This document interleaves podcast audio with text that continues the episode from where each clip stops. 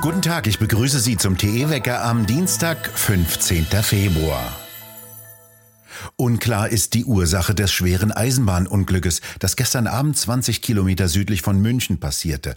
Auf einem eingleisigen Streckenabschnitt nahe Ebenhausen-Schäftlarn waren zwei S-Bahn-Züge der Linie 7 frontal gegeneinander gestoßen. Ein Mensch wurde getötet, mindestens 14 Personen seien verletzt worden, davon fünf schwer, sagte die Polizei München. An der Strecke hat es offenbar tagsüber schon Störungen an Bahnübergängen gegeben. Eine S-Bahn sei kurz vor dem Bahnhof Ebenhausen stehen geblieben, berichteten Augenzeugen. Sie sei bereits auf der Fahrt immer wieder gestoppt worden. Dann habe es einen Knall gegeben. Bereits im August des vergangenen Jahres kam es auf dieser Strecke der S7 zu einem beinahe Zusammenstoß, berichteten Fahrgäste. Vor sechs Jahren stießen ebenfalls auf einer eingleisigen Strecke bei Bad Aibling zwei Züge frontal gegeneinander. Das schwere Eisenbahnunglück forderte damals zwölf Tote und 84 Verletzte. In vielen Städten und Gemeinden fanden am Montag wieder Demonstrationen und Spaziergänge mit vielen tausend Teilnehmern statt.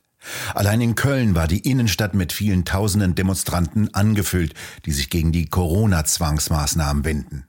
Solange die Impfpflicht nicht gekippt ist, wollen sie weitergehen, war zu hören. Eindrucksvoll war die akustische Kulisse in Köln.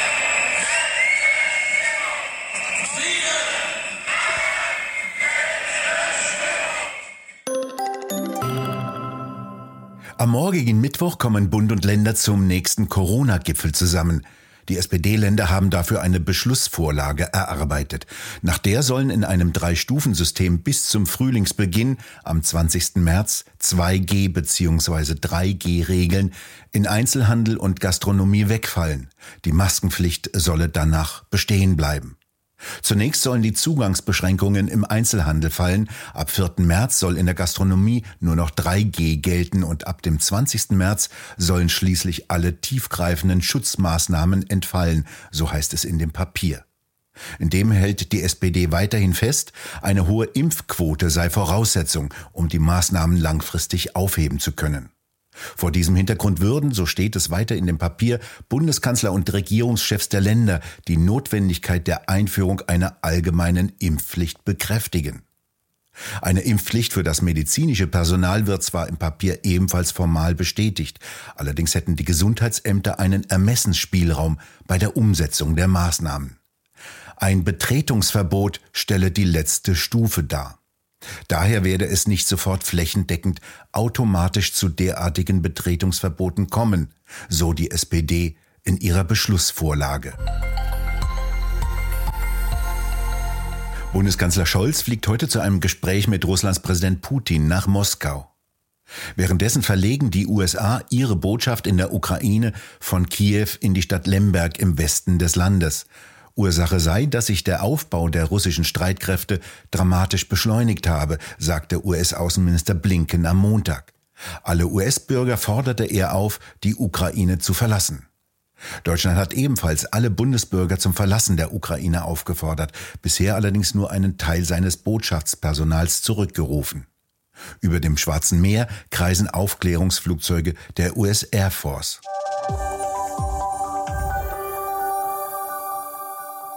Einen Preisschock bei Lebensmitteln erwarten die Wirtschaftsforscher des Münchner IFO-Institutes. Die Hersteller müssten ihre Preise anheben, weil die Produktion teurer werde. Zwei Drittel der Nahrungsmittelhersteller planten Umfragen des IFO-Institutes zufolge demnächst Preissteigerungen. Nahrungsmittel dürften damit ein wesentlicher Treiber der Inflation werden. Vor allem die Erzeuger haben mit erheblichen Preissteigerungen für Düngemittel und Dieseltreibstoffe zu kämpfen. Die Produktionskosten der Bauern steigen bis zu 30 Prozent. Sie beklagen, dass ihnen vielfach Düngemittel fehlen. Aufgrund der Düngeverordnung müssen sie zudem ihre Düngemengen reduzieren und damit gehen die Erträge zurück. Währenddessen hat Russland seinen Getreideanbau erheblich ausgedehnt. Russische Agrarmarktanalysten erwarten für dieses Jahr eine Getreideknappheit in Europa, damit höhere Preise und höhere Erlöse beim Verkauf von Getreide aus Russland. Die Erdgasspeicher in Deutschland sind so leer wie schon lange nicht mehr. Der größte Gasspeicher Westeuropas in Reden in Niedersachsen ist nur noch zu 3,6 Prozent gefüllt. So knapp waren die Erdgasvorräte lange nicht mehr. Der Ölpreis steigt immer weiter und nähert sich der 100-Dollar-Marke. Am Montag wurde ein Fass der Sorte Brent mit bis zu 96 Dollar gehandelt, das höchste Niveau seit Herbst 2014. Der Spritpreis ist ebenfalls so hoch wie nie. Superbenzin kostete im bundesweiten Tagesdurchschnitt am Sonntag laut ADAC 1,73 Euro pro Liter, Diesel 1,65 Euro pro Liter. Die hohen Rohölpreise sind allerdings nicht in erster Linie für die hohen Spritpreise verantwortlich. Steuern und die steigenden CO2-Kosten bestimmen mehr den Preis des Benzins als der Preis des Rohöls. Den Streit um neue Grenzwerte für neue Wagen hat Bundeskanzler Scholz für beendet erklärt. Das Bundesumweltministerium musste nach Informationen des Handelsblattes sein Vorhaben aufgeben, die Flottengrenzwerte für Neuwagen auf europäischer Ebene zu verschärfen. Festgelegt ist, dass die Neuwagen bis 2030 insgesamt 55 Prozent weniger CO2 ausstoßen sollen als noch 2021. Praktisch bedeutet dies, dass 2030 rund zwei Drittel aller Neuwagen in Europa elektrisch fahren müssten. Doch zuletzt wollte Umweltministerin Lemke die Grenzwerte weiter verschärfen. Dies hatten bereits NGOs gefordert, denen die individuelle Mobilität ein Dorn im Auge ist. Aus Regierungskreisen hieß es, dass Scholz auf das im Koalitionsvertrag Vereinbarte verwiesen habe. Danach sollen ab 2035 in Europa nur noch sogenannte klimaneutrale Fahrzeuge neu auf den Markt kommen dürfen, also reine Elektroautos. Auf dem Weg dorthin soll es keine verschärfenden Zwischenziele geben. Anfang März sollen in Brüssel weitere Verhandlungsrunden stattfinden. NGOs wollen weitere Verschärfungen der Grenzwerte, insbesondere beim Ausstoß von Stickstoffdioxid. Dieser Grenzwert soll praktisch auf Null gesetzt werden, so dass darüber alle Autos mit Verbrennermotoren verboten werden können. Der Verdacht liegt leider nahe, eine Bewegung, deren Mitglieder sich schon immer für moralischer und besser hielten als den Rest der Gesellschaft und die sich neuerdings von einer höheren Objektivität zur Erdrettung beauftragt fühlen, eine solche Bewegung kann mit Macht ganz besonders schlecht umgehen. Der kritische Bürger ist ihr Feind. Nun sind schon klassische Autoritäre schwer zu ertragen, aber Verbots- und Gummiknüppelpolitiker, die sich gleichzeitig als Weltgewissen aufspielen, diese Sorte führt bei jedem freiheitsliebenden Bürger zu Brechreiz. Die Partei, in der sich früher Naturschutz, Kirchentagsgefühl, Bullabü, linksradikaler Plunder und ein paar bräunliche Brocken bunt mischten, formt sich gerade zu einer Kaderorganisation des technokratischen Machbarkeitswahns um, deren Spitzenleute ganz ungeniert mit dem chinesischen Gesellschaftsmodell flirten. Mit dem Machtmodell wohlgemerkt, denn Pekings Funktionäre denken zumindest nicht daran, das wirtschaftliche Fundament ihres Landes anzutasten. Das schreibt Alexander Wendt in seiner Analyse über die Grünen. Wo? In der neuesten Druckausgabe von Tichys Einblick.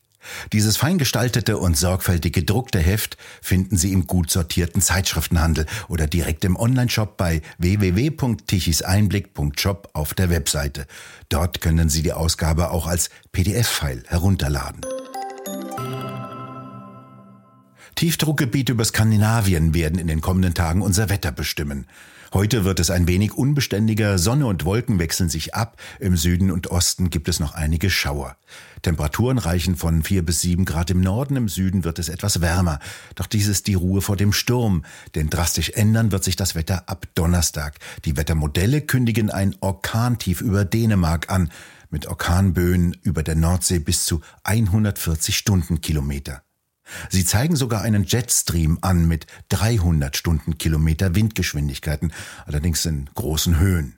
Gut übrigens für Flüge von Amerika nach Europa. Atlantikflüge werden wieder sämtliche Rekorde brechen können. Richtig stürmisch wird es am Donnerstag also vorwiegend im Norden. Im Süden dürfte nicht so viel ankommen. Wir bedanken uns fürs Zuhören und schön wäre es, wenn Sie uns weiterempfehlen würden. Wir hören uns morgen wieder, wenn Sie mögen.